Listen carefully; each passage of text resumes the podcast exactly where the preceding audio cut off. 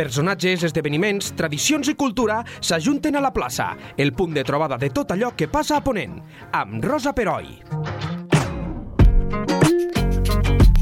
La violència masclista és i ha estat, al llarg de la història, una important problemàtica i lacra social.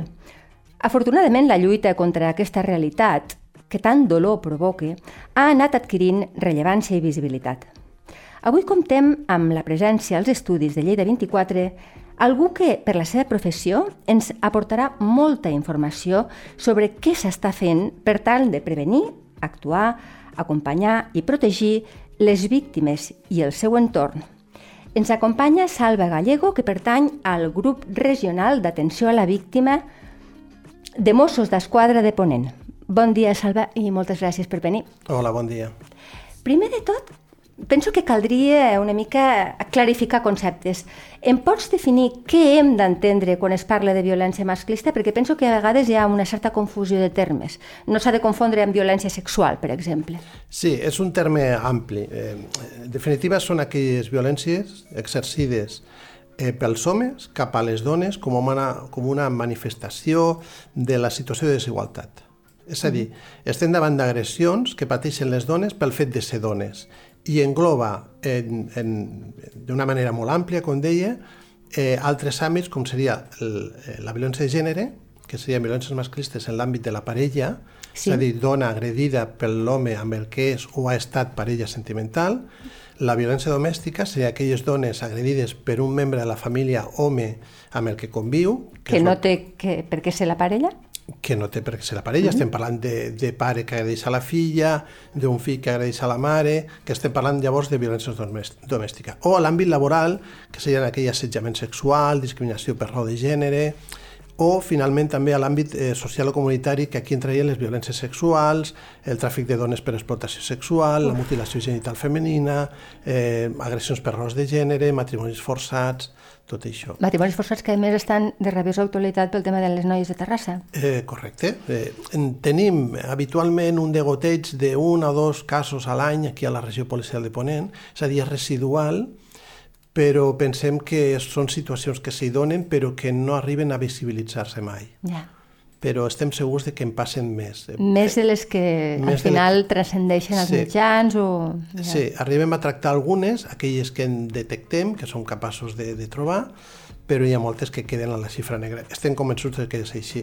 En aquest cas, lamentablement, va sortir a la llum perquè va tenir un final, com sabeu. Horrible, sí, horrible. sí, sí. Eh? És un tema que et proposo, si algun dia vols venir a parlar-ne, perquè avui parlarem bàsicament de la violència masclista, però eh, aquest tipus de sí, sí. matrimonis concertats que sembla al segle XXI que, en, que encara es donguin, és un, és un tema... Entre concertats i forçats. O, bueno, forçats. Eh? Concertats serien Clar. en els que l'un i l'altre estan d'acord, sí, no per raó. amor, com estem acostumats. Ja, eh, forçat és que una de les dues persones, o amb dues, no estan d'acord en, en contra del matrimoni. Normalment és la dona la que no d'acord. Que normalment és la dona. vale. Sí. Eh, D'aquest tipus de violència, la que, la que parlarem avui, la masclista, cada cop se'n parla més, ho deia a la, a, al començament, i apareixen notícies a la premsa. Um, aquesta visibilització, entenc, ja, tu m'ho valores, eh? Si, creus que és positiva? I quina és la causa? Mm, és perquè hi ha hagut un augment de casos o és perquè s'està perdent la por a denunciar i a explicar les coses pel seu nom? Primer, se'n parla molt, de violència masclista i està bé que se'n parli.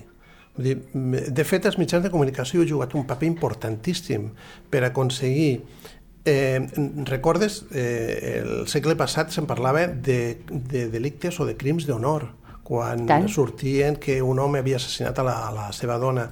Eh, els mitjans de comunicació finals del segle passat eh, sobretot a partir del cas, Oran, del cas Orantes, que es va fer molt Cert, famós. aquella senyora. Uf. Aquella senyora que va donar ajuda en és que un va anar a la mitjà, tele, eh? sí, sí, sí, i ningú la va ajudar i al final va ser assassinada, brutalment assassinada. Horriblement. Em sembla que la van cremar. La van cremar, sí, sí, la van apallissar i cremar. Eh, i va morir per les ferides eh, que va patir.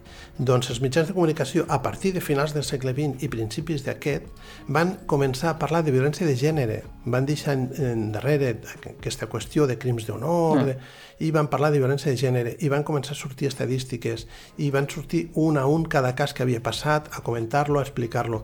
De manera que mm, està bé que se'n parli i, i que se'n parli. Ara, mm, la idea és que se'n faci bé, yeah. que es parli que és un greu problema social, de que s'ha de visibilitzar, de que hem de respectar l'anonimat de la persona víctima, seleccionar bé les fonts d'informació. Eh, les xarxes a vegades ah, diuen ah, sí, coses sí. que són barbaritats. A, això Llavors, està a l'ordre del dia, és clar, Fonts d'informació segures, eh, sobretot si venen de, de, doncs, dels mateixos cossos de seguretat, eh, evitar testimonis que no aportin credibilitat, eh, valorar l'emissió de certes imatges que potser no cal fer-les anar. I a mi m'agrada ressaltar històries de superació, perquè sempre destaquem i està bé, eh? repeteixo, que sí, sí, els assassinats o feminicidis, que també se'n diu així, sí, feminicidis, exacte. de dones en l'àmbit de la violència de gènere, perquè és de les que més se'n parla, de violències masclistes, de la violència de gènere, i nosaltres donem fe de que de manera paral·lela al numerós, eh, a la numerosa xifra de dones assassinades, hi ha milers de dones que se'n surten, que han entrat un dia a comissaria, que han fet una denúncia, que han aconseguit un ordre de protecció i que al cap d'un temps han recuperat la seva vida. I això no, no forma part de les xifres que habitualment se'n donen als mitjans de comunicació, però no, hi són. Per, perquè això no, no fa clics. Eh, Exacte. clar. Sí, però sí, en donem fe. Nosaltres eh, tanquem a diari expedients de víctimes que han recuperat la seva vida i això s'ha de dir, és important dir-ho I tant, també. i tant que és important. Però, per exemple, la por a denunciar... Ara m'has fet recordar la Anna Orantes, aquella pobra dona. Sí.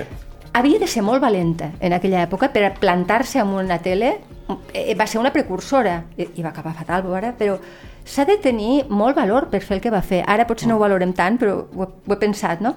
Aquesta por a, a represàlies, perquè finalment si tu no denuncies una cosa així és perquè tens por a que les conseqüències siguin pitjors, Creus que també s'està perdent o no? O simplement és perquè se visibilitza perquè és un tema que està entre moltes cometes de moda? Sí. S'ha de ser molt valenta. Vull dir, són autèntiques heroïnes les dones que entren a una comissaria a denunciar perquè no està denunciant a qualsevol persona. Val? Estan denunciant a la persona de la que es van enamorar, que potser encara estimen, i a la que van iniciar un projecte de vida en comú i que tenen en comú coses tan importants com pot ser deutes, eh, família Clar. i fins i tot, imagina't, el que és tenir fills en comú amb aquella persona.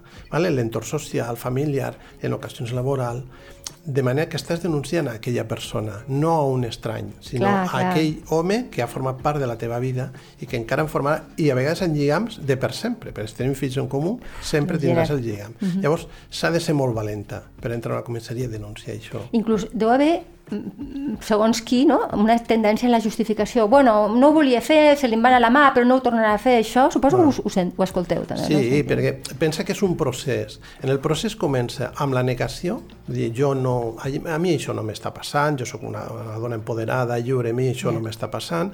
Després passa per la minimització, és a dir, sí, hem tingut aquest problema, però potser no és per tant després justifiquen allò que està passant, potser sí que ell està passant per una situació d'estrès, té la feina que li apreta molt, i al final se culpabilitzen, potser sí que és culpa meva. No? Depenent del, procés, del moment del procés en el que arribem nosaltres, te pots trobar això, no? que no ho entenem des de fora. Com pot ser que negui una cosa que jo des de fora veig clarament? Clar, clar. I és això.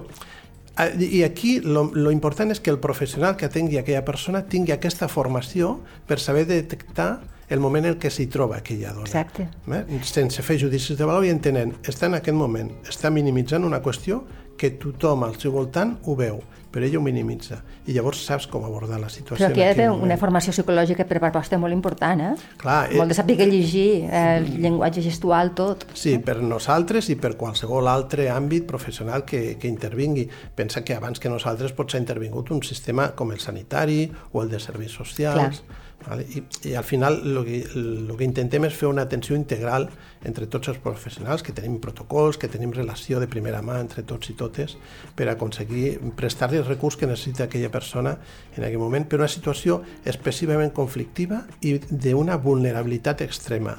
Mm? És una persona que sovint se sent aïllada, sola i amb un procés que desconeixen. Imagina't, mm, la majoria de les dones que ven allí no saben el procés que seguirà a partir de la denúncia. Si això l'afegís que aquella dona pot ser estrangera i que encara no coneix ni tan sols el nostre, el nostre model legal, doncs això agreuja encara més Tant la vulnerabilitat d'aquella persona. I la desorientació i la por que has de sentir en, en general, eh? no només amb qui t'ha pegat, sinó amb, a veure com, com, si, si em creuran, si no em creuran, no, ha de ser, ha de ser complicat. I, I tinc un dubte. Mm, em parlaves de que això normalment passa dins de les cases.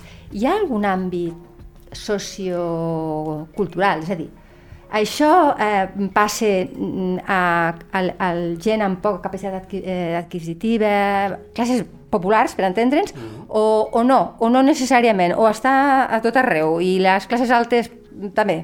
Eh, la veritat és que al, al final les víctimes, eh, com he dit abans, eh, són dones i són víctimes pel fet de ser dones, independentment de la classe social, de la classe econòmica, de la formació acadèmica que tingui cadascuna sí, d'elles. La, la qüestió cultural, eh, formació de cadascú tampoc, o de l'home, sí. tampoc no, no, no fa que siguin més pacífics, per entendre'ls. No, perquè la, la, la, la formació, l'educació, la percepció del nostre entorn sempre ha estat patriarcal des d'un primer moment. Ja. Què passa? Que hi ha homes que han fet seva aquella idea i l'han agreujat i l'han fet encara major i altres homes que el que han fet és rebutjar-la.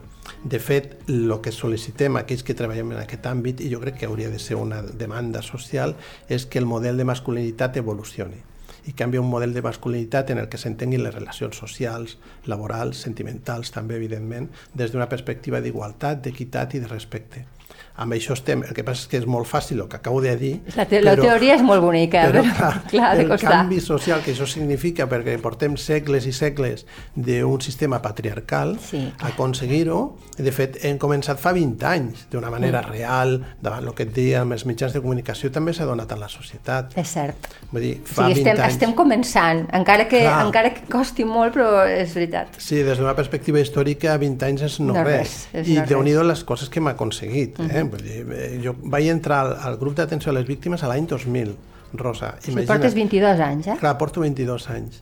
Quan jo vaig entrar al, al GAP, eh, agafar la dona pels cabells, arrossegar-le, fent-li unes bufetades, puntades de peu, no era delicte. No era delicte, va, va ser delicte a partir d'unes modificacions legislatives que es van fer a Espanya a partir del 2003 i 2004. Però Abans, què era aleshores? Era una falta penal era una falta penal que comportava que la policia només podien identificar a la persona denunciada i citar-la per a judici quan així se'ns demanés. Ja està, no podien fer res més. I llavors, si el judici era la paraula d'un contra l'altre... Mm... Doncs havia d'aportar ella les proves perquè s'hi pogués fer... Però clar, estem parlant d'una falta, no d'un delicte. Clar. Per tant, tot i que es demostrés, la imputació, la condemna, seria d'una multa o d'uns dies de treballs en benefici de la comunitat, coses així. Repeteixo, no era ni delicte. Vull dir, la frustració era enorme Uf. per les persones que hi treballàvem, Segur. perquè ens trobàvem en casos greus, però en els que no teníem base legal per intervenir. Déu-n'hi-do. I déu nhi intentar conservar una distància emocional que suposa que vosaltres la teniu perquè sou professionals, però clar, eh, us deuen arribar casos que són persones, finalment, vosaltres sou persones i, i el patiment eh, l'empatia és, és inevitable, no? Vull dir que la formació moments... de la que et deia abans per atendre ha de tenir també la vessant formativa per aconseguir generar tot aquest, tota aquesta interacció amb, amb la persona que està patint aquestes situacions. Està clar. Parlem de, de, de, com, de, com, de com ho abordeu, això, perquè teniu un protocol establert en el moment de sospita de violència masclista. Em pots explicar com ho feu, en què consisteix? Sí, mira, nosaltres intervenim eh, la Policia de Generalitat Mossos d'Esquadra des del principi, és a dir, qualsevol actor social que intervingui te parlaria de prevenció, de detecció, atenció i recuperació. Són els quatre pilars bàsics sí. d'abordatge de, de les violències masclistes. I nosaltres estem eh, en tot moment. Així, deixa'm explicar-te que en prevenció tenim unes unitats específiques que són les oficines de relacions a la comunitat vale? i els GAPs, que són els que eh, es desplacen als centres educatius, és a dir, nosaltres a principi de, de curs al Departament d'Educació li oferim un ventall de possibilitats per fer formació i una d'elles és violències masclistes, com comença tot. Val. Adreçat a estudiants de tercer i quart de l'ESO, és a dir, el O sigui, segon 15 cicle. 16 anys. Exacte, que és una edat en la que podem intervenir, en la que podem encara explicar aquestes coses i, i demanar el canvi, aquest model de masculinitat Exacte. eh, que, Sí, que sí, et sí, deia. sí. Què fem? Doncs a, a explicar, aportar eines, indicadors per detectar les violències masclistes a l'inici, quan encara no ha arribat ni la bufetada ni l'amenaça, Ja. però sí que hi ha elements de control de control eh, de, de la roba que porta, aïllar-la de les amigues, del control a través de la, de la xarxa, del, del, del telèfon mòbil, que Això tothom és en té. perillosíssim, sí, sí, sí. Vale. I eh, això de cara a elles, perquè ho detectin, se n'adonin i que puguin trencar aquella relació al principi. És més fàcil trencar amb el noi quan fa dues setmanes o tres que estàs amb ell que no Clar. quan fa tres anys. Vale? I als nois els hi demanem que si eh, senten algun tipus d'afinitat amb allò que expliquem allí, encara poden fer un pensament i canviar de parer. Per què? Perquè una relació basada en el control de l'home sobre la dona serà una relació tòxica. Aquesta recerca de la felicitat que tots, ten, que tots tenim a la vida no l'obtindran mai, perquè aquesta relació mai satisfarà la seva vida, sempre serà dolenta. En canvi, una relació basada en la igualtat, l'equitat i el respecte serà una relació sana i podran assolir aquesta felicitat. I per tant, tenen 15 anys, tenen 16, poden canviar, poden pensar que mm, potser el millor amb la meva xicota és respectar-la, eh, estar amb ella des d'un pla d'igualtat i de respecte i d'equitat. Vull dir, la idea és aquesta, és el que anem a fer. Què passa? Que nosaltres anem una vegada al curs durant, durant tot l'any, no? aquella classe rebrà la, la formació dels Mossos. Eh, potser reben també en, el, en l'assignatura de tutoria formació al respecte, però és una gota d'aigua davant de tot allò que els arriba pels mitjans de comunicació, per Clar. les xarxes, per les sèries. Sí, sí. És, És- molt difícil lluitar combat- contra corrent, eh? Claro. Sí, sí. Eh, va una mossa al, a l'institut, els explica això i capta la seva atenció, però al cap d'una setmana van veure una sèrie o un programa en concret o els arriben coses a través de Twitter, de TikTok, de mm, WhatsApp, el que sigui, És que i és n'està molt ple. difícil combatre, és, és molt difícil. Però nosaltres fa anys que fem aquesta formació i continuarem fent-la. És picar pedra, però ahí estem. Bé. Continuarem amb això. Després et preguntaré um, quin feedback rebeu en aquells moments, perquè ha de ser bonic, eh, fer aquest tipus de, de xerrades Sí. amb, ge- amb gent tan jove, tan tendra, però a l'hora que ja comencen a ser adults. Sí, és molt interessant. Segur, segur, Sí, segur. eh, després el segon apartat seria el de la detecció, que Sí? qualsevol agent de policia ha d'intervenir quan es rep notícia d'algun fet en el que es pot comportar violències masclistes i nosaltres sobretot mm, treballem molt de la mà amb altres professionals qualificats que poden detectar aquestes situacions, eh? educació, serveis sanitaris, eh, serveis socials tant d'atenció primària com especialitzats. I aquí sempre m'agrada destacar en l'àmbit de la detecció a la ciutadania en general. O sigui, qualsevol de nosaltres podem ser... Clar, Us per- podem ajudar. Et demanem que se'ns ajudi. Per què? Perquè hem aconseguit ja el rebuig de bona part de la societat. Segurament no de tota, però sí de bona part. Eh? Hem visibilitzat el problema i ara tenim el rebuig. Però què li demanem a la ciutadania? La militància activa. És a dir, rebutgem la violència masclista, però quan detectem alguna, es, informeu, si us plau.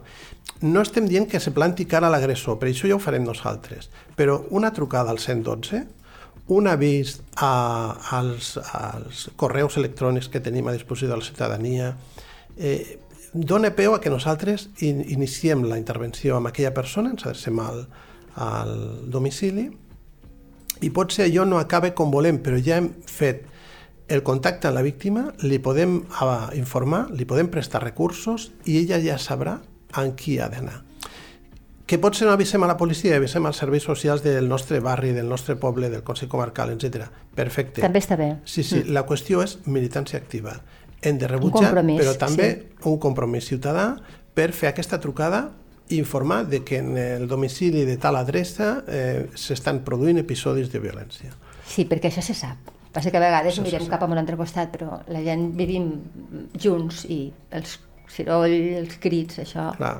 Ens hem trobat, Rosa, en casos d'anar a, una, a un domicili i els veïns diuen és que fa anys que passa, però ningú ens ha avisat fins a aquell moment. I això demanem aquesta eh, militància activa, Sí, sí, aquest sí. esglaó, pujar aquest esglaó de... Està molt bé rebutjar-lo, però si feia alguna acció Clar. per combatre'l, millor que millor. Exacte. I després Continuem, sí. tenim el tema de la- de l'atenció la, a les víctimes, Aquí tenim la unitat instructora, és a dir, la que fa l'atestat policial que després elevarem a la Fiscalia i al jutjat, són les oficines d'atenció a la ciutadania.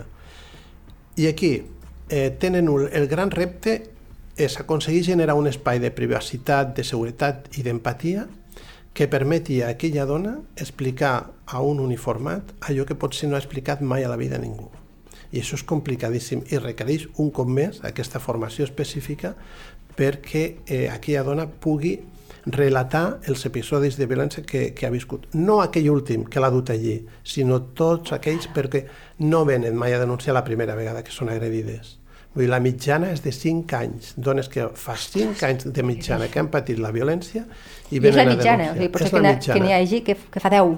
I tota la vida. Vull dir, hem tingut dones grans que ens han dit jo és que amb, amb el meu home pateixo agressions des de que festejàvem i ha aguantat, aguantat, i ara que s'ha jubilat ja no suporto més. Però clar, és que ha estat tota la vida, Tota la vida. suportant violències masclistes, aquella dona.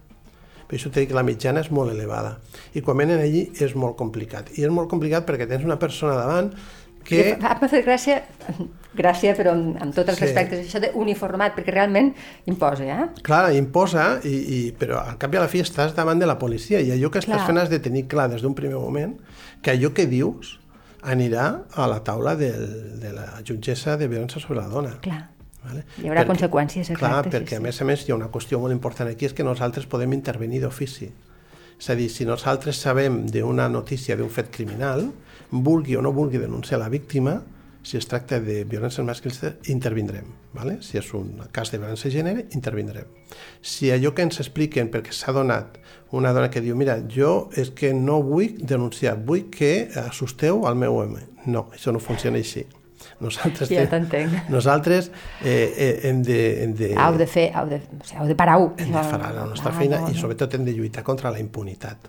No podem permetre que un delicte tan greu resti impune perquè hi hagi una persona mm, que, entenent, eh, entenent la dificultat, com te deia abans, de que s'ha de ser molt valenta, però eh, si la víctima no denuncia i nosaltres tenim coneixement del fet, eh, No us limiteu a espantar. No ens limitem, no ho fem. Lo d'espantar no és cosa nostra. Nosaltres apliquem la llei, l'hem de conèixer, l'hem d'aplicar i, i amb això estem. I després, eh, a part de la, de la instrucció de l'atestat, estaria el grup d'atenció a les víctimes que el que fa és eh, a persones que venen allí a assessorar-se, doncs informar, assessorar, eh, derivar eh, i explicar tot el, el procés aquest. Però una qüestió molt important és que la persona, abans de fer alguna cosa, si és un tema eh, flagrant que està passant, evidentment, trucar al 112 i hi ha dotació policial. Uh -huh. Si el que vol és denunciar perquè entén que està situa vivint situacions de violència, informar-se. Informar-se de com anirà tot. És importantíssim, és clau. I on poden informar-se? Es poden informar eh, anant als serveis socials d'atenció primària o especialitzats. Estic parlant dels serveis socials del barri o del, o del poble o eh, institucions com l'Institut Català de les Dones, Val. que tenen uh -huh. eh, el Servei d'Intervenció Especialitzada, els serveis d'informació i atenció a les dones que tenen tots els consells comarcals i ajuntaments gra- grans, com és el cas de Lleida, Sí. A través de la xarxa o trucant al telèfon 900 900 120, que és de l'Institut Català de les Dones, que en diferents idiomes te poden atendre, informar, assessorar. 900, 920, eh? Sí. Val, eh, el 016 és el telèfon a tot l'Estat. A Catalunya és el 900 920. I són telèfons que no deixen empremta en el telèfon mòbil. Eh? Quan truques no te queda allí Clar, perquè si l'altre té un mire... Que... Va. per una qüestió de seguretat, correcte, la idea és aquesta. I després està el procés de recuperació, vale? que aquí tenim els grups d'atenció a les víctimes, que nosaltres també li diem procés de seguiment, recuperació o seguiment, en el que, la vícti en el, que el grup d'atenció a la víctima el que fa és, primer, revaloritzar constantment la situació de risc que aquella dona presenta, eh, detectar situacions de vulnerabilitat per derivar-la a altres recursos i mantenir un contacte constant amb ella, ja establirem la periodicitat per tal que ella se senti reforçada i acompanyada. I com ho podeu fer sense que la- l'altre, la, o la persona que l'ha agredit eh, ho vegui? Quan arribem al, al moment de recuperació, O ja està tot, segurament ja- ja ho la, la denúncia ja està feta. Clar, Aquí clar, el GAP ja ha entrat quan la denúncia ja està feta. cert, cert. No, no, però la, no, la pregunta està bé, Rosa, perquè hi ha casos en els que denuncien i després en seu judicial aproximadament un 20% dels casos retiren la denúncia. Per por, suposo, no? Per o por, per... per vergonya, per pressions de la família, Clar. eh? per dificultats a abordar el futur sola, Clar, clar, és que és, dir- és, és, una, és una vida en joc, és que, bueno, és que clar, és a dir, ha de ser una situació que has de ponderar un munt de coses dins de la por, és que no és fàcil, eh? Sí, sí, és així. De manera que eh, fins i tot en aquells casos en els que s'ha retirat la denúncia, però nosaltres farem, eh, aquest seguirem, contactarem amb ella i sobretot hi ha una qüestió molt important que és no tancar portes, perquè l'agressor sabem que aprofitarà aquella retirada de denúncia per dir-li, veus, no ha passat res, no has estat capaç de tirar tot el procés endavant, mai més t'escoltaran. No és cert. Ella tindrà sempre les portes obertes de comissaria perquè torni a venir i digui... Perquè nosaltres diem, sabem que t'equivoques. Per què? Perquè no canvien. Rosa, no, No, canvien no, mai. No ja conec cap que hagi dit, mira, tinc un problema, vull ajudar. Almenys jo no me l'he trobat. Que n'hi hagi, potser sí. Llavors, com que no canviem, sabré que tornarà a tenir episodis de violència al cap d'una setmana, un mes o un any. Li demanem que torni. La tornarem a atendre exactament igual que la primera vegada i tornarem a engegar el procés. I solen tornar? I solen tornar. Solen tornar i a vegades més d'un cop. Eh? Hi ha persones que han retirat dos, tres, quatre vegades la denúncia. Que tornin, sempre. Entenem el problema. És el que et deia abans, hem de tenir Clar. informació per entendre que allò no és fàcil. Eh? No, si, sí si imagina't que te roben la cartera en sortir de la feina, tu voldràs que caigui tot el pes de la llei sobre aquella persona, però si aquella persona és el teu home, del que has estat enamorada, amb el que tens fills, i família, i altres, és Doncs complicadíssim. ha de ser com molt complicat. Molt complicat. Val, doncs ja tenim les quatre passes. Sí, Mm, a veure, um, a vegades no es denuncia perquè la dona... bueno, això m'ho has comentat, però m'agradaria que m'ho tornessis a explicar, perquè a vegades no, la, per- la dona no és conscient de ser-ne víctima. La normalització que deies, aquesta senyora que des de que festejaven i ara té 70 anys, ha Sí. estat sempre així. Mm, com ho revertiu això de manera psicològica? Perquè ah, eh, segurament vosaltres també feu una tasca de dir és que el que li ha passat, senyora, el que li ha passat tota la vida, això era denunciable, o sigui, com s'ho prenen? Perquè és un fracàs vital. Fa, o sigui, Clar. si te diuen això, no? Vull dir, ha de ser molt dur que et diguin és que vostè ha estat una víctima que ha, ha, ha patit un, un, un dolor que s'hagués pogut estalviar. Com, com ho feu? Clar, perquè eh, aquestes persones grans, han, com t'he dit abans, la- l'educació des del patriarcat l'han rebut tots Clar, i totes. però, bueno, ells més, Ells sí, encara és més. evident, és que evident, eh, sí. segurament els hi van dir que allò que li havia tocat ella l'havia de suportar i aguantar i Els homes són així. Els homes són així. Exacte. I això passa a totes les famílies. Sí.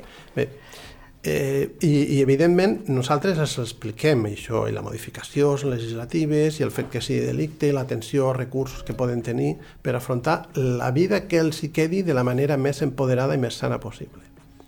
I ho fem. Però al fil d'això, a mi m'interessa també eh, reflectir aquí el cas de, les, de la gent jove. Sí. Perquè jo quan vaig arribar al, al 2000, com t'he dit abans, jo era optimista, continuo sent optimista, eh? però ho era pensant que al cap de 20 anys aquella gent jove de l'any de finals del segle passat i principis d'aquest tenia molta informació de manera que podríem anar, l'edat de víctimes anar sent cada cop més gran perquè els joves ja se n'anirien desentenent de les violències Sí, és masclistes. lògic pensar això, clar. Això és el que pensava jo, me vaig equivocar. Sí? Me vaig equivocar, sí. Perquè eh, a dia d'avui encara tenim noies joves, estic parlant de 16, 17, 18 anys, que venen a comissaria i ens expliquen que eh, durant l'episodi de violència, bueno, van discutir, però que discutir és normal. I sí, ell me va dir, puta zorra, te mataré, però que això és normal. Diem, no, no, no, és que, perdona, això no és normal, això és una barbaritat. Estàs patint violències masclistes. Vale? I a elles ho accepten, això? Ho veuen clar o no? Clar, ho veuen com algo normal, com que els hi passa No, vull dir, elles... però quan, tu, quan vosaltres els hi feu la reflexió de no, no, és que tu ets una víctima de violència masclista, elles es diuen quedar... No, no és veritat. No? Suposo que d'un punt d'incredulitat, almenys al començament. Clar, de negació. Com De negació, abans. la negació, Estem sí, negant, sí, Això sí. a mi no me passa, jo estic empoderada, jo estic informada, això no me El que passa. comentaves abans. Al final clar, l'hem sí. d'obrir els ulls perquè vegin que realment és així. I la gent jove, eh, al final, eh, costa menys de que obrin els ulls o, o com tu pensaves... No, no, ja no. t'he dit que me vaig equivocar i Ja. continuem tenint eh, situacions de violència masclistes també entre un, un període d'edat molt jove. Vull dir, ens preocupa moltíssim que, Clar, que hagi estat és- així. Clar. Perquè la gent gran semblava com que ho teníem assumit per l'educació que van rebre a, mi, a meitat del segle passat. Però l'educació que tenim avui, la informació, le, eh, les, les eines que l'administració mateixa ha portat de coneixement a través de, dels mitjans de comunicació és enorme. Però tot i així, continuen acceptant que eh, si el meu xicot me controla potser és perquè m'estima ah. o la gelosia forma part de l'amor vull dir, aquella trampa tan horrible mites de l'amor romàntic sí. que volem rebutjar de totes totes però que encara hi són presents i són presents no només entre els contactes que fan ells, sinó també en moltes sèries de televisió, pel·lícules... Sí, sí, eh, en fi, és molt difícil combatre contra això. Ho ha de ser moltíssim. Eh, parlaves també, quan dius, bueno, és que me ve una dona i em denuncia algú a que s'ha estimat o s'estime amb qui té fills, parlem de la violència vicària, no tothom sap el que és, però mm. crec que podríem fer una part per, per clarificar què és això i, i si detecteu molts casos d'aquest tipus sí, de violència. Vale, estem parlant de, de qualsevol tipus de violència exercida contra els fills i filles amb la finalitat de provocar un dany psicològic al pare o la mare. Sí? Eh, S'ha fet molt famosa aquesta violència vicària arrel de desgràcies enormes que han passat a l'Estat, eh? de, de nens i, nenes assassinats. De presents, sí. Eh? sí, tan, sí, sí. Tan, uh, que han estat molt dures o molt greus. Però estaríem parlant de qualsevol tipus. És a dir, la immensa majoria de les situacions que ens trobem de violència vicària són matrimonis que han trencat, s'han divorciat, sí. i en fan un ús de les criatures per fer mal a l'altra part. No estem parlant d'assassinat, estem parlant de eh, parlar malament de la mare, dir-li que és no sé què, no sé quanto, eh, un maltractament psicològic a l'infant perquè torni molt rebotat a la mare quan acaba el règim de visites. Vull dir, és un, és un continu, hi ha moltes situacions d'aquestes. Sí que és veritat que han saltat a la, a la llum pública eh, Suposo que, però qüestions. sempre s'ha exercit, entenc, no? Vull dir, allò de ficar-lo en contra per, per, una revenja, per una venjança. De... Sempre, sempre ha estat present i, I la manera de combatre-la és a base d'educar de, també i sobretot d'informar l'autoritat judicial perquè estableixi el règim de visites més adequat des de la perspectiva del, del bé superior de la criatura. Vull dir, s'ha d'establir. I, I entenc que aquest tipus de violència tant l'exerceixen les mares com els pares. Sí, el que passa és que el, majoritàriament les víctimes acostumen a ser les mares, però sí que és veritat que hi ha hagut alguna mare, aquí a Catalunya tenim un cas d'assassinat en què una mare va assassinar el, l'infant per fer mal a, al pare i a més ella així ho va relatar en seu policial i judicial. Per tant, mm, parlaríem aquí de violència domèstica perquè la víctima pot ser tant l'home com la dona. déu nhi Imaginem-nos que tenim una, una dona que és víctima de violència, però ella no, per les raons que tu has exposat, no vol denunciar, però eh, les seves germanes, pares, si estan vius, els seus fills, si són més grans, saben eh, no parlem de, de la complicitat que demanava la, a la ciutadania, sinó de l'entorn més immediat. Com ho fa un fill per dir, escolta, que la meva mare, el meu pare li pega cada nit, per exemple, mm -hmm. ha d'anar a, a, la, a una comissaria per explicar això, com ho fan? Perquè els, els fills de, segurament tenen tantíssima por com la mare, sí. en aquest cas. I ens hem trobat, eh? Som bastants situacions de, de fills o de mares i pares que venen a denunciar que la mare o la seva filla està patint episodis de violència en l'àmbit de la violència de gènere per part de la parella i que ella s'hi nega a denunciar. Llavors, la denúncia la pot fer també un tercer, com és aquest, aquest entorn qualificat, que seria la família. Clar. És a dir, mire, la meva mare no vol denunciar, però denuncio jo, això ens ha passat. O al revés, una mare que sap que la seva filla està patint violència i diu, escolta'm, eh, la meva filla no vol denunciar, però ja ho faig jo en nom d'ella. I, I s'activa tot... el mateix tipus de protocol dels quatre passes que has dit abans? Sí, s'activa el, el mateix tipus de protocol i, a més, la mateixa denunciant pot demanar mm, que s'adoptin mesures per protegir aquella persona. Què passa? Que en el procés policial i judicial la víctima directa ha d'explicar allò que li passa. És a dir, en un moment o un altre hem de, de, de... hem de parlar amb ella i ens ha de relatar què li està passant potser no dona resultat i ens trobem al igual que en aquelles retirades de denúncies. Potser no dona resultat i diu que no vol denunciar de totes totes si no tenim prova evidentment, Clar. cap autoritat judicial podrà condemnar ni tan sols prendre mesures de, de protecció perquè no tenim elements per tirar endavant aquest procés. Però sí que hem aconseguit una qüestió importantíssima, que és fer-la eh, partícip del que està passant i contactar amb ella. Clar. I derivar-la potser no vol parlar amb la policia, però sí vol parlar amb la treballadora social del CIAT. Vale. vale? del Servei d'Informació i Atenció a les Dones. I almenys ja té el lligam. Clar, clar. Eh, Ha sortit de l'anonimat, allò. Hem visibilitzat la situació Exacte, i sí. un problema no el podem abordar fins que no el tenim davant És i és evident, visible. és evident. I el que hem aconseguit amb això és treure'l de la xifra negra i fer-lo eh, visible. Per això és importantíssim. I si les persones que estan al seu voltant segurament estan veient situacions que ella mateixa no detecta. Probablement. Ella mateixa no ho veu. Però una qüestió de síndrome d'Estocolm, no? Una mica de dir, bueno, és que... Clar, perquè, primer perquè s'ha adaptat, ha normalitzat una situació que no és normal, però ella s'ha adaptat i l'ha normalitzat. Les persones que estan al seu entorn han de, han de, ser, han de tenir aquest coratge i aquesta valentia per dir, mira, entenc la, seva, la teva situació perquè m'he informat, perquè sé del que estem parlant, però ja que no ho fas tu, ho faré jo. Per tant, entenc que el- l'enemic més gran que teniu és el silenci. No només del entorn immediat, sinó de, en general. El silenci és el que vosaltres reivindiqueu que es trenqui. Sí. El principal enemic és, d'una banda, el silenci, i d'una altra banda, a mi m'agrada fer la comparació de les violències masclistes com un gran monstre que ha viscut a la nostra societat a, com li ha donat la gana, a fer el que ha volgut, però en els darrers anys s'està veient atacat i no roman passiu, sinó que s'hi torna.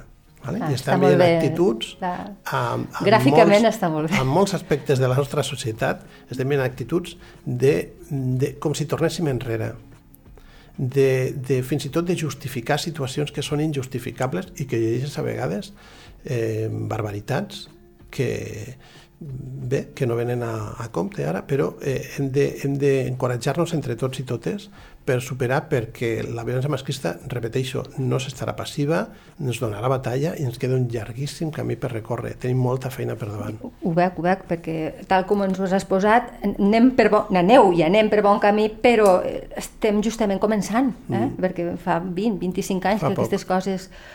Molt bé. Um, explica'm això, és que això us volia preguntar. Eh, quan feu xerrades a, a aquests nois i noies... Jo tinc un, un fill d'aquesta edat, per això em fa gràcia que m'ho diguis. Quina edat té? 16. 16. I, va, I vau venir, eh? I vau venir perquè m'ho va explicar, sí, sí, a l'institut. Eh, com... Entenc que hi haurà de tot, perquè no, és difícil generalitzar, però eh, com veieu, són, són receptius, són, s'interessen? Després arribaran a casa i trobaran TikToks i trobaran masclisme per tot arreu, però en el moment en què la mossa o mosso, que sigui, els està parlant, com veieu l'actitud que tenen? Són receptius, eh, és a dir, la, la majoria fins i tot eh, saben la informació, l'han llegit, estan informats i tal. Sí que hi ha a vegades reticències no? entre les noies de dir, vale, però i si la víctima sóc jo? Vale, aquí se'ls explica que la violència domèstica també l'abordem des de la policia i des d'altres recursos. Vull dir, cap problema. Quan un home és víctima de violència domèstica, l'atendrem, l'informarem, l'assessorem exactament igual. Però la realitat del nostre dia a dia és que la majoria de les víctimes són dones. La majoria vol dir un 99%, Un entenc. 90, 95 i la majoria dels homes que són víctimes de violència domèstica en són víctimes a mans d'altres homes. Ah, Eh? ostres. Entre germans, pare i fill, fills a pares... Vale? Però està bé que se'ns digui, perquè així podem abordar la situació i explicar-los. Sí, no? O quan se'ns parla de, de que la legalitat fa la discriminació positiva en favor de les dones. Nosaltres repetim una i mil vegades, la discriminació positiva ha existit sempre, des de fa segles. Què passa? Que sempre ha afavorit a l'home i ara que està afavorint lleugerament a la dona, perquè és, és molt feble en comparat amb el que passava abans, doncs aquesta violència masclista que et deia abans s'hi ha llançat a sobre. No? Però és que durant mil·lennis la discriminació positiva ha és existit i ha afavorit sempre a l'home i no ha passat res, aquí No. ningú deia res. No. Pensa que ha estat gràcies a l'activitat del feminisme que s'han anat aconseguint fites, però encara falta molt per fer però durant segles eh, ningú deia res, No, perquè no. afavoria sempre l'home. La discriminació positiva sempre ha existit. Per tant, i tot això i més expliquem a classe per, per a aquelles persones que considerin que necessiten més informació, l'ampliem, faltaria més, el que convingui. O sigui, a nosaltres ens encanta anar als centres educatius, explicar això, eh, parlar... També parleu amb les AMPES, tinc entès, eh que sí? En qualsevol eh, òrgan que ens demani formació, eh, nosaltres hem anat a parlar amb les AMPES no només pel tema de violències masclistes, sinó també pel, pel tema de- del- d'internet segura. Ah, exacte. per donar Sí, sí, sí, eines sí. als pares, per, per, per parlar amb els fills i controlar aquestes qüestions. Vull dir, és importantíssim. És que hi ha moltíssima feina a fer aquí. Moltíssima, però eh, estem disposats a parlar amb qualsevol per aconseguir un avenç eh, en, en aquesta qüestió. Vull dir, parlem amb qui sigui. Molt bé. el teu substracte de discurs és feminista i m'encanta, de veritat, eh? m'ha encantat, m'ha encantat. Doncs moltes gràcies, Albert. Bueno, per aquest tema hauríem de parlar, podríem parlar hores i hores, però penso que les principals qüestions que mm, hauríem de saber han quedat bastant clares. Jo t'emplaço, si vols, un altre dia que parlem d'un altre tipus de violència, que no és ben bé la que parles, tot i que té, té punts de contacte, que és la violència sexual, mm, si, si, sí. si et ve de gust. Serà un plaer. Molt bé, doncs gràcies per venir a aclarir coses que són necessàries i que moltíssima gent penso que encara no, no, les, no les té per la mà. I fins aviat. Gràcies a vosaltres. Fins aviat. La plaça, amb Rosa Peroi. Cada dos dilluns a lleida24.cat.